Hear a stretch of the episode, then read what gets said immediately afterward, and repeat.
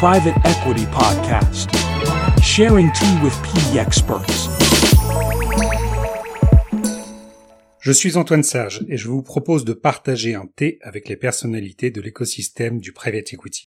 Sans langue de bois, chaque invité nous parle de son sujet d'expertise, de son parcours et de sa vision du private equity. Chacun sa tasse de thé. GPs, LPs, régulateurs, prestataires et partenaires. Avec le podcast Private Equity, toutes et tous sont les bienvenus tant qu'ils enrichissent notre vision du PE. Christophe, vous avez débuté votre carrière en private equity chez 3i en, 1998, puis vous avez rejoint RBS en 2002 dans le contexte du rachat de NatWest, avant d'intégrer Activa Capital à ses débuts en 2003. Depuis 2014, avec Alexandre Masson, vous en assurez désormais la direction. Dès 2009, vous avez été précurseur en développement durable et vous êtes co-auteur de Développement durable et capital investissement, publié par la FIC, désormais France Investissement. Christophe, bienvenue à vous au podcast Private Equity pour partager ensemble le temps d'un thé, votre témoignage d'investisseur en private equity. Christophe, au regard de votre parcours, comment définiriez-vous le private equity en quelques mots? Tout d'abord, bonjour, euh, bonjour Antoine. Merci beaucoup de m'accueillir euh, pour un thé sur le private equity. Je suis, très heureux d'échanger avec vous pendant ces, quelques minutes à venir. Alors le private equity, évidemment, d'abord, j'ai le privilège des gens qui ont un peu d'intériorité, pour pas dire un peu d'âge. pour moi, le private equity, il a voulu dire beaucoup de choses simplement parce que ça fait pas mal de temps que j'y suis. Effectivement, vous le rappeliez, hein, ça fait euh, maintenant plus de 20 ans euh, que je travaille dans le private equity euh, en France. Et donc le private equity, au fil de temps, il a voulu dire beaucoup de choses pour moi, à titre personnel et puis à titre professionnel. C'est vrai qu'initialement, j'avais commencé chez 3i à Lyon, et c'était une époque dont peu se souviennent, mais où le private equity n'existait pas, ou peu. Personne ne savait vraiment ce que vous faisiez. Il y avait peu d'acteurs. Hein. Et moi, j'ai eu la chance de connaître un modèle de terrain de rencontres essentiellement avec les entrepreneurs, et tout ça dans un environnement où euh, Troisib a donné l'opportunité euh, de faire tout ça dans, dans un environnement anglo-saxon et donc avec la sophistication de la finance euh, à l'anglo-saxonne, et puis le plaisir et l'adrénaline des rencontres de terrain. Alors moi, à Lyon, évidemment, j'étais plus présent euh, en Isère, dans la Drôme euh, et, sur le Rhône. Mais ça a été avant tout euh, une réalité de rencontre avec des gens qui menaient des PME. Et donc le private equity, pour moi, ça a d'abord été ça c'est-à-dire des individus qui ont des ambitions qui concrétisent en emmenant des équipes, des salariés, des produits, des services au plus loin qu'ils le pouvaient. Donc c'était évidemment très très excitant, absolument enthousiasmant. Et puis après, j'ai eu la chance aussi de, de, voir cette réalité se sophistiquer et se transformer. D'abord chez 3i, vous l'avez dit, où euh, on a commencé à faire du LBO majoritaire. Hein. Initialement, 3i, c'était quand même un investisseur minoritaire qui venait en, en renfort de fonds propres pour aider les PME à se développer. Et donc là, c'est devenu euh, euh, pour moi le private equity une, une technique euh, qui permettait à des entreprises d'être transmises, de grandir, une technique financière, après avoir été un sujet de, de rencontre avec des entrepreneurs. Et puis enfin, en passant chez RBS, j'ai pu travailler à Londres, en particulier sur le bilan de la banque. J'étais un rouage hein, dans, la grande machinerie de Royal Bank of Scotland euh, Private Equity à l'époque. Mais euh, là, j'ai découvert euh, le monde des grands investisseurs. Et donc là, le private equity, même si c'était donc il y a une vingtaine d'années, ça a eu une autre signification pour moi. C'est devenu une classe d'actifs qui était arbitrée au sein d'autres classes d'actifs. Euh, sachant qu'à l'époque c'était vraiment une classe d'actifs alternative, euh, et de comprendre euh, comment des grands investisseurs internationaux, anglo-saxons pour la plupart, pouvaient envisager l'attractivité et le risque attaché à cette classe d'actifs. Donc c'est vrai qu'avant de, rejoindre Activa, Private Equity voulait déjà dire pour moi beaucoup de choses, hein, recouvrait des, réalités très différentes, hein, très concrètes d'une part, hein, très financières, et puis aussi euh, du point de vue euh, de l'usager euh, final qu'en est l'entrepreneur ou du point de vue de, l'investisseur qui l'arbitre comme une classe d'actifs aujourd'hui à part entière. Alors, je vais faire un saut dans le temps, hein, mais aujourd'hui, avec encore plus d'expérience, et pour le coup, mon expérience, vous l'avez dit, hein, moi je, travaille, je co-dirige avec Alexandre Masson Activa Capital. C'est une expérience de PME et de transformation de PME. Donc c'est une expérience très forte, hein, que ce soit pour les entreprises ou pour les entrepreneurs que, nous accompagnons. Donc c'est d'abord un métier de conviction, de conviction sur des, individus qui sont les entrepreneurs. Euh, quand on a décidé, par exemple, euh, de s'associer avec euh, Marc Delamarre, qui était le président d'Atlas Formen, c'était une conviction très forte, totale, sur le talent l'ambition et la capacité de meneur d'homme de Marc, hein, qui était à l'époque, donc avait créé Atlas Formen en 98, qui l'avait amené à 130 millions euh, d'euros de chiffre d'affaires au sein du groupe italien des Agostini. Donc c'était euh, la possibilité pour lui d'organiser le spin-off. Et euh, on avait une conviction très très forte sur lui qui s'est révélée juste, hein, puisqu'il y a eu un parcours extraordinaire à ses côtés, et qu'aujourd'hui d'ailleurs, nous on, a passé la main à la Tour, et qu'aujourd'hui la Tour a passé la main à Motion Equity Partner, avec un, parcours de développement de chiffre d'affaires, d'activité et de géographie absolument exceptionnel. Hein. On était euh, français et européens. On est devenus euh, ensemble européens et euh, britanniques. Et puis aujourd'hui, l'entreprise est également nord-américaine. Donc la conviction sur des modèles, évidemment, également. La capacité à s'associer, c'est un métier en tout cas dans la manière dont on le fait ici, euh, c'est-à-dire avec des PME et des entrepreneurs de PME, où on doit s'associer euh, à des individus avec euh, leur complexité, leurs ambitions. On doit s'associer à des équipes, c'est-à-dire convaincre. Et vous l'avez dit, on a repris la direction d'Activa en 2014 et on a recruté une équipe complète qui est toujours avec nous. Donc c'est la capacité à donner un horizon, une ambition et un parcours complet euh, aux gens qui nous rejoignaient.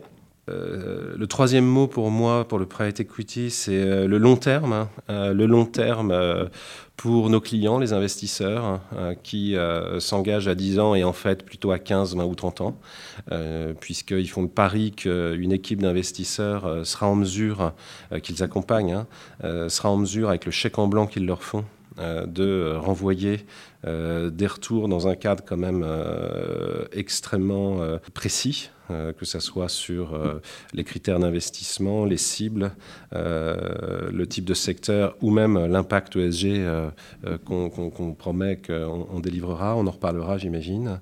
que ce soit aussi pour les entrepreneurs que nous accompagnons. il faut pouvoir rester, il faut avoir le temps, bien sûr euh, les belles histoires euh, sont euh, d'accompagner une entreprise et les entrepreneurs pendant 3 à 5 ans lors d'un cycle réussi de croissance. Je parlais d'Atlas Formen, c'est vraiment pour nous l'exemple emblématique où on a pu voir l'entreprise passer de 130 à 180 millions de, de chiffre d'affaires en ouvrant trois pays en moins de trois ans. Ça n'est pas toujours le cas. on est resté associé avec une entreprise qui s'appelle Pronatura, alors qui aujourd'hui est connu sous le nom d'Organic Alliance, hein, de 2005 à 2014. Et ça nous a permis euh, de connaître des hauts, des bas, euh, mais surtout de l'accompagner dans la crise du bio à partir de 2008 et de l'aider à se structurer et à repartir dans un chemin de croissance rentable avec beaucoup de succès. Donc voilà, le dernier mot pour moi du private equity aujourd'hui, c'est l'impact, l'impact sur les PME qu'on accompagne quand on fait notre travail, quand on est vraiment la boîte à outils et le soutien pertinent pour des entrepreneurs qui ont des ambitions. C'est le cas, vous le savez, par exemple, chez Alliance Étiquette. On accompagne depuis 2015 un entrepreneur exceptionnel qui s'appelle Olivier Loland, euh, qui faisait 8 millions de chiffre d'affaires, qui va en faire 100 cette année, qui est devenu le leader français de, l'impression des étiquettes de vin. On a fait ensemble 8 acquisitions. Euh, on a passé la main parce qu'il euh, fallait prendre une dimension internationale, mais on est toujours associé avec Olivier, donc on a passé la main à Checkers, donc impact sur la PME, impact sur les trajectoires personnelles, puisque Olivier euh, Leland dit lui-même, bah, l'aventure a été et continue à être extraordinaire. Donc c'est très important, euh, évidemment, et c'est une grande fierté d'accompagner ce genre de trajectoire.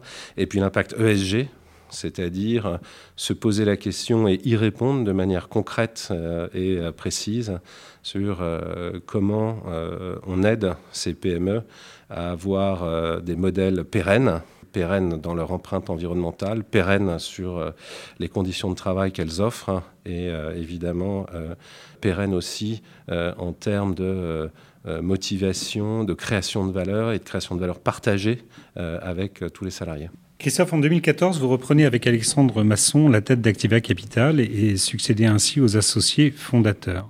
D'où vous êtes venu cette volonté de repositionner une société de gestion aussi établie qu'Activa Capital? Je pense qu'il y a eu, euh, il y a vraiment eu trois choses à l'époque. D'abord, il y a une opportunité euh, de repositionnement. Euh, cette opportunité, elle vient avant tout de la confiance qui nous est faite à l'époque par les associés fondateurs et, et, un en particulier qui était d'ailleurs le dirigeant d'Activa, qui est Charles Dill. Donc, il y a évidemment une confiance dans la transmission qui va être faite. Donc, ça, c'est une opportunité unique hein, dans une vie professionnelle. Il y a une autre opportunité, c'est que bah, ce qui a été créé avant nous, c'est euh, un socle, une marque, donc une présence sur le marché français. Donc, euh, il y a vraiment quelque chose euh, à faire à partir d'une base qui est forte. Euh, la deuxième chose, c'est euh, la chance d'une rencontre. Effectivement, euh, vous le disiez, on reprend la direction d'Activa, Alexandre Masson et moi-même. On s'est rencontrés chez Activa quatre ans auparavant. Donc, on, travaille ensemble depuis quatre ans, très, très, très interconnectés et en grande proximité depuis deux ans. Et donc là, c'est la chance et le hasard des rencontres professionnelles, hein, deux visions communes, une complémentarité et vraiment une envie de bâtir ou de continuer une aventure entrepreneuriale sur le marché français du, private equity. Et puis, dernier élément nécessaire, évidemment, c'est euh, une volonté, euh, une ambition la volonté d'avoir un positionnement, euh, on va dire, plus précis sur le marché français en étant très convaincu qu'il y avait quelque chose à faire. Donc, Activa, c'est quoi? C'est des investissements uniquement dans des situations primaires, aux côtés d'entrepreneurs qui veulent transformer leur entreprise, ce qui veut dire qu'on conduit pour l'essentiel des stratégies de buy and build transformant et euh, avec un impact extrêmement fort euh, sur euh, les entreprises qu'on accompagne. Je vous parlais d'Alliance Étiquette, hein, on est passé de 8 à 100 millions d'euros de chiffre d'affaires. C'était également le cas, par exemple, pour HRPass dans les services informatiques, qui est passé de 60 à 110 millions d'euros de chiffre d'affaires en procédant à des acquisitions nombreuses et significatives hors de France avec notre soutien complet. L'impact aussi de Mecadac, qui est euh, un sous-traitant très brillant de l'aéronautique civile en France, mais franco-français, euh, en tout cas dans ses sites de production, puisque Julien Dubec, le fondateur, euh, travaille déjà avec Boeing et on l'accompagne et, on a la chance, grâce à trois acquisitions, de multiplier par deux et demi la taille du groupe d'une part, et puis surtout de, racheter un, un fournisseur de rang 1 euh, de Boeing aux États-Unis, ce qui nous donne évidemment euh, euh, une exposition et une place dans la supply chain de l'aéronautique tout à fait particulière. Christophe, vous êtes l'un des membres fondateurs du Club Développement Durable de France Invest, qui fut créé en 2009. Vous êtes également engagé auprès des PRI de l'ONU dès 2010. Vous poursuivez cet engagement aujourd'hui. Pourquoi cette importance de s'engager pour l'ESG oui, alors vous l'avez dit, c'est vrai que c'est un engagement euh, structurel un peu au long cours, puisqu'il date maintenant de, plus de dix ans. Euh, et donc euh, cet engagement, la, forme qu'il prend et, puis la manière dont on le réfléchit et dont on le souhaite ici chez Activa a évolué au cours du temps. En 2009, c'est quand même essentiellement... En tout cas, on est considéré comme tel par la profession, une bande d'individus un peu euh, illuminés ou décalés, ça c'est un peu pour l'anecdote, mais qui ont des convictions personnelles en réalité, euh, et qui pensent que le private equity n'est pas une boîte noire. C'est-à-dire que l'instrument private equity, donc le soutien aux PME via, l'injection de fonds propres et euh, de compétences, n'est pas neutre. et donc il y a une couleur, un sens, une musique dans cet accompagnement euh, et que euh, ne rien faire et de dire qu'on serait responsable de rien et qu'on regarde juste les entreprises se développer un peu à leur guise euh, est en fait une impasse. Et on sait tous à l'époque, dès 2009, après la crise, on assiste hein, collectivement en, tant qu'industrie au fait que le, private equity est en train de devenir une composante financière, une classe d'actifs très importante. Elle l'est encore plus aujourd'hui, elle va continuer à, à croître. Hein. Et donc en face de ça, effectivement, on se dit, bon, comment on répond à cette question qui va se poser qui est quelle est notre responsabilité en tant qu'investisseur et en tant qu'accompagnateur d'entrepreneurs et d'entreprises vis-à-vis de la collectivité? Et on essaye d'y répondre, ou en, tout cas on essaye de le cadrer, c'est-à-dire quel peut être notre rôle. Et à l'époque, c'est une question, on a eu beaucoup de chance, hein, puisqu'on est arrivé à à se poser cette question collectivement. On était une petite dizaine de représentants de fonds euh, et on a eu la chance effectivement que euh, la FIC, donc France Invest aujourd'hui, euh, nous donne un cadre, des moyens, une sorte de lettre de mission pour arriver à produire, sinon une réponse, du moins un cadre de, de, questionnement à ce que pouvait être l'ESG à l'époque. À l'époque, signer les PRI, euh, euh, c'était un peu incongru, euh, c'était assez rare. S'engager dans l'ESG, dans la société de gestion ou auprès des entreprises qu'on accompagne, c'était voilà, tout à fait original. Et donc moi, ce que j'en retire à l'époque, c'est vraiment une méthode de questionnement. Et en fait, la réponse est, bon, finalement, oui, nous avons dès aujourd'hui en 2009 une responsabilité euh, vis-à-vis de toutes nos parties prenantes et vis-à-vis de la société en général, euh, dans l'impact qu'on a en fait euh, dans les entreprises qu'on accompagne. Et ne rien faire, c'est déjà avoir un impact, c'est ne pas s'engager. Et donc après, il a fallu mettre des outils, une méthode en place pour véritablement faire quelque chose puisque l'autre magie du private equity, euh, c'est qu'on euh, ne se paye pas de mots, euh, on agit, et ça a des conséquences. et donc je pense qu'à partir de 2009, la chance pour Activa, et moi en particulier, mais pour Activa et, toutes les autres sociétés de gestion qui sont impliquées dans cette démarche, ça a été de pouvoir structurer l'approche ESG et puis d'assister à son développement croissant, puisque c'est aujourd'hui central. Donc ça, c'était le premier fait très, très important. Le deuxième fait, vous le connaissez, euh, c'est que euh, cette préoccupation ou ce questionnement sur l'ESG, euh, il est venu des grands investisseurs, en particulier anglo-saxons, qui, investissant dans des sociétés cotées qui avaient des impacts plus ou moins négatifs sur l'environnement, les conditions de travail, évidemment, se sont dit qu'ils devaient adopter des principes de bonne conduite euh, les imposer ou en tout cas euh, les décrire très précisément à ces entreprises cotées pour qu'ils euh, puissent se regarder dans la glace, si je puis dire, hein, et dire ben non, nous, dans l'investissement que nous faisons dans les entreprises cotées, ce sont des investissements éthiques, responsables, et donc qui, dans le long terme, sont bénéfiques ou ont un impact positif sur l'environnement, les conditions sociales, et également, et on y reviendra, j'imagine, le partage, le, partage de la création de valeur parmi tous, les, tous les salariés d'une entreprise. Christophe, nous parlons beaucoup de SG euh, aujourd'hui dans l'environnement du private equity. Quelle évolution anticipez-vous dans les années à venir? Je pense que la première certitude qu'on a tous, c'est que, euh, un, euh, l'ESG ou le développement durable va être de plus en plus central et important comme considération et comme horizon pour le private equity. Ça, c'est la première chose. Euh, dans la mesure où, euh, un, comme on le disait tout à l'heure, euh, la classe d'actifs est de, plus en plus importante et donc joue un rôle social en vérité, hein, qui est maintenant vraiment central en termes de nombre d'emplois, en termes également de financement de l'innovation. Donc c'est vraiment un acteur économique très significatif et donc qui doit répondre de, son rôle. Hein. Donc important croissante. Deuxième élément, si on est euh, un peu plus précis, euh, moi ce que je pense, c'est que les fonds dits article 9, c'est-à-dire dits à impact, ça sera en fait euh, le régime commun de tous les fonds d'investissement dans les dix ans à venir. Euh, non pas que tous les fonds travailleront sur des secteurs à impact, mais qu'ils auront une méthode d'investissement euh, qui sera de se soucier et de mesurer euh, l'impact qu'ils ont sur l'environnement, le social et la gouvernance.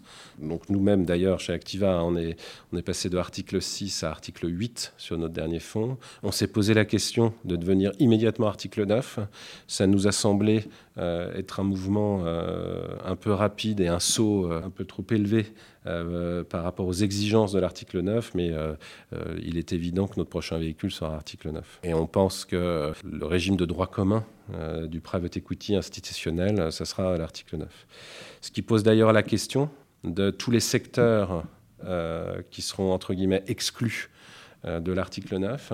Et donc, ça veut dire aussi qu'a priori, alors Akiva n'en fera pas partie, mais il y aura forcément une classe d'investisseurs private equity qui va se saisir de cette opportunité, si, on devait être un peu caricaturaux ou ironique, des, euh, des vices ou des dangers de l'humanité, mais en tout cas euh, de thématiques qui sont exclues de l'article 9. Et donc, il, va y avoir aussi des véhicules qui vont se lever sur ces thématiques-là.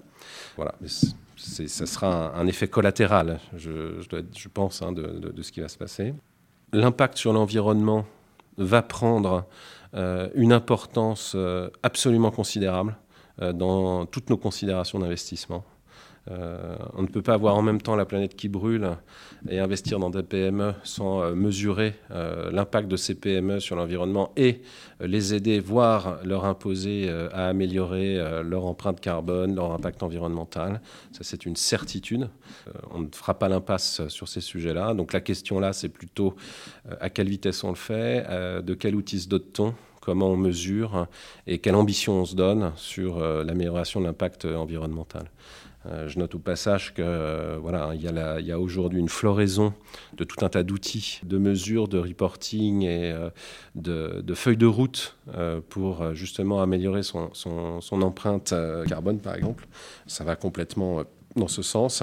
Donc l'environnement va être, là encore, de notre point de vue, un sine qua non. Et puis enfin, il y a non pas un tabou, mais un angle mort qui est dans tous les esprits, c'est le partage de la valeur. Donc, euh, comment les investisseurs en capital, euh, qui font porter sur euh, une part réduite des animateurs de la société la rétribution et la motivation, donc en, leur, en, leur, rétrocédant une partie de, de, la création de valeur. Donc, comment, en partant de cette situation, on va aller vers une situation où l'ensemble des salariés, qui contribuent tous, vont euh, recevoir euh, une part de cette création de valeur. Il y a aujourd'hui un dispositif très efficace et très intéressant, par exemple dans la loi PAC, que nous, on met systématiquement en place dans tous nos investissements, qui est la, possibilité pour les actionnaires financiers de rétrocéder jusqu'à 2% de la plus-value. donc Activa fait partie des sociétés de gestion qui, mettent en place ce dispositif dans tous ces investissements. Mais c'est certain que, un, je pense qu'il va y avoir une boîte à outils plus riche. Et euh, la question, euh, plus la classe euh, d'actifs va prendre de l'ampleur, plus la question va se poser. Je note au passage que dans le pays roi du private equity, les États-Unis, il y a une réflexion, voire même un début d'action, en tout cas une question d'action législative sur la fiscalité du carry interest donc qui n'est pas exactement la même chose que le partage de la valeur et de la plus-value, mais on voit bien que euh, ces thématiques, plus le private equity euh, est de moins en moins private et de plus en plus exposé, plus évidemment euh, les questions de répartition de valeur, plus-value sont en train de devenir prégnantes. Et on doit participer, nous, investisseurs, à l'équilibre social qui est que oui, on est capable encore de répondre de ce que nous faisons et donc de dire euh, oui, ce que nous avons mis en place est équitable et voilà pourquoi. Euh, après, on peut être en désaccord, on peut en discuter, mais en tout cas, on doit avoir euh, quelque chose de, structuré. Et donc, je terminerai en disant que nous, c'est vrai qu'aujourd'hui, après avoir beaucoup réfléchi à ce qu'on faisait et à comment on, essayait d'avoir de l'impact sur les, entreprises, ce qui n'est possible d'ailleurs toujours qu'avec l'accord des, des équipes d'entrepreneurs qu'on accompagne, à aujourd'hui, euh, ce que nous faisons systématiquement, c'est trois choses très concrètes. Mesure euh, de l'empreinte carbone et amélioration de l'empreinte carbone euh, au cours de la vie de l'investissement. Mise en place donc, du dispositif de la loi Pacte et mesure du bien-être au travail ou de la marque employeur pour être certain que pendant le moment d'accompagnement, donc sous euh, la gouvernance du private equity, la qualité de travail euh, pour les salariés est améliorée euh, est en progrès. Donc ce que nous, on fera dans 10 ans, je ne sais pas, mais ce qui est certain, c'est que ce qu'on faisait il y a 10 ans, c'était réfléchir à une feuille de route. Aujourd'hui, on pense qu'on a un impact très concret et on sait que sur ces trois verticales, la pression et l'exposition va devenir de plus en plus forte. Christophe, auriez-vous le souvenir d'un moment très fort ou franchement incongru dans cette industrie, moment que vous accepteriez de partager avec nous? Alors, je d'abord que quand on fait ce métier, on le fait aussi parce qu'il y a beaucoup de moments très forts. Donc, euh, je ne vais pas tous vous les asséner, mais il y en a eu, beaucoup. Euh, mon expérience également, c'est que moi, j'ai commencé mon, mon, parcours dans le private equity relativement jeune, et donc les moments forts changent avec le temps. Euh, c'est vrai que, en tout cas en ce qui me concerne, les moments forts au début, c'était évidemment euh, l'adrénaline de, la transaction, du deal. Aujourd'hui, c'est toujours là, parce que c'est toujours un petit miracle. Hein. Un deal, c'est quand même quelque chose qui doit jamais arriver, puis un jour, ça arrive. Donc c'est quand même ça, une transaction. C'est plein de gens qui veulent des choses un peu contraires, et puis un jour, ils arrivent à se mettre d'accord. On ne sait jamais vraiment comment, mais ça arrive. Et donc aujourd'hui, moi, les moments forts, c'est plutôt évidemment des moments d'accomplissement euh, euh, pour euh, des entrepreneurs qu'on accompagne, pour les équipes, pour les équipes ici. Donc c'est évidemment ça, les, perspectives changent avec le temps. Cela étant dit, j'en parlais tout à l'heure, je pense qu'un des moments très très forts pour moi, ça a été le spin-off d'Atlas Formen en 2008 avec Marc Delamarre et son équipe.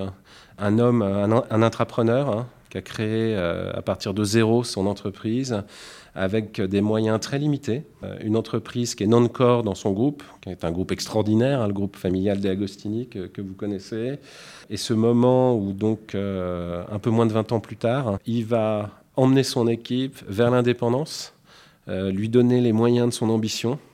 Et donc, bah, c'est un, catalyseur d'énergie unique à telle enseigne qu'il passe de 128 à 170 millions d'euros de chiffre d'affaires en moins de 3 ans une rentabilité qui saute, et puis euh, une ouverture euh, de plusieurs pays, hein, la Tchéquie, la Slovaquie, le Royaume-Uni. Et tout ça, euh, moi, j'en suis témoin puisque on fait un dîner avec toute l'équipe qui devient actionnaire. Donc à l'époque, c'est une grosse quinzaine de personnes. Et ces gens, donc ces cadres pour l'essentiel, qui ont aidé à créer l'entreprise, qui sont extrêmement attachés, euh, explique ce qui est en train de se passer. Donc ça, c'est un moment vraiment euh, extraordinaire d'accomplissement personnel. Euh, d'autant qu'à la fin, bah, conséquence de, ce cercle vertueux, c'est un succès d'entreprise, d'investisseurs et d'accompagnateurs d'entrepreneurs absolument extraordinaire et qui continue aujourd'hui. Hein. Marc et son équipe, et notamment Serge Le Marchal, le directeur financier, continuent un parcours vraiment unique et à l'international. Donc ça, c'est un moment très fort. Un moment incongru parce que je, me posais la question euh, quand, vous vous mentionniez. C'était, euh, alors moi maintenant, mais c'est toujours vrai, le, quand les gens essayent, euh, quand les gens qui ne sont pas de cette petite planète qu'est la nôtre du private equity, essayent de, qualifier ce que vous faites. Et donc moi, j'ai été tour à tour expert comptable, j'ai été banquier, euh, souvent dans les mariages. Hein. euh, ah oui, oui, vous qui êtes expert comptable ou vous qui êtes banquier, euh, et la plupart du temps, je suis dans les chiffres. voilà. Mais ça me va bien d'être dans les chiffres parce que ça correspond à une certaine réalité qui est, la nôtre, évidemment. Mais, mais, voilà, les moments incongrus, c'est ça. Et c'est toujours assez, assez sympathique et drôle. Justement, si nous parlons un peu d'avenir ou de perspective, comment voyez-vous la classe d'actifs du private equity à 10 ans? Et selon vous, euh, quels sont les grands enjeux auxquels euh, cette industrie doit faire face? Bah, il, s'est passé et il se passe quelque chose qui se renouvelle tout le temps et qui, est, donc, qui devient banal, mais qui est en même temps extraordinaire. C'est que euh, la comparaison entre l'actionnariat coté et l'actionnariat non coté dans le temps, que ce soit en termes de retour donc pour nos clients, et que ce soit en termes euh, d'impact positif, euh, de lisibilité, de prédictibilité, ben, on voit bien qu'il y a une vertu euh, à l'actionnariat de nos côtés qui est éminente, qui est, claire, qui est centrale. Donc ça c'est, la première chose. Et je pense que plus le temps passe, plus les marchés cotés ont de la volatilité, des, événements de marché difficiles, plus le non-coté peut apparaître et apparaît comme quelque chose, euh, et pour les investisseurs euh, et pour les entreprises, de plus sécurisant et de plus lisible. Ça, c'est la première chose. Ça ne veut pas dire qu'il ne faut pas de marché coté, bien, loin de là, bien évidemment. La deuxième chose qui va avec la première, c'est que cette révolution est en train de s'accomplir et sera complète quand le private equity euh, sera un produit retail au même titre ou quasi au même titre qu'une action cotée. Puisqu'évidemment, la limite de ce que j'ai dit auparavant, c'est que pour qu'il y ait un vrai accomplissement du modèle du non-côté et une appropriation par les investisseurs, y compris personnes individuelles, il faut le rendre accessible. C'est ce à quoi on est en train d'assister. On avait, moi je le vois d'ailleurs hein, dans les souscripteurs d'Activa, on avait des entrepreneurs sophistiqués qui connaissaient le LBO et qui pouvaient investir quelques centaines de milliers d'euros.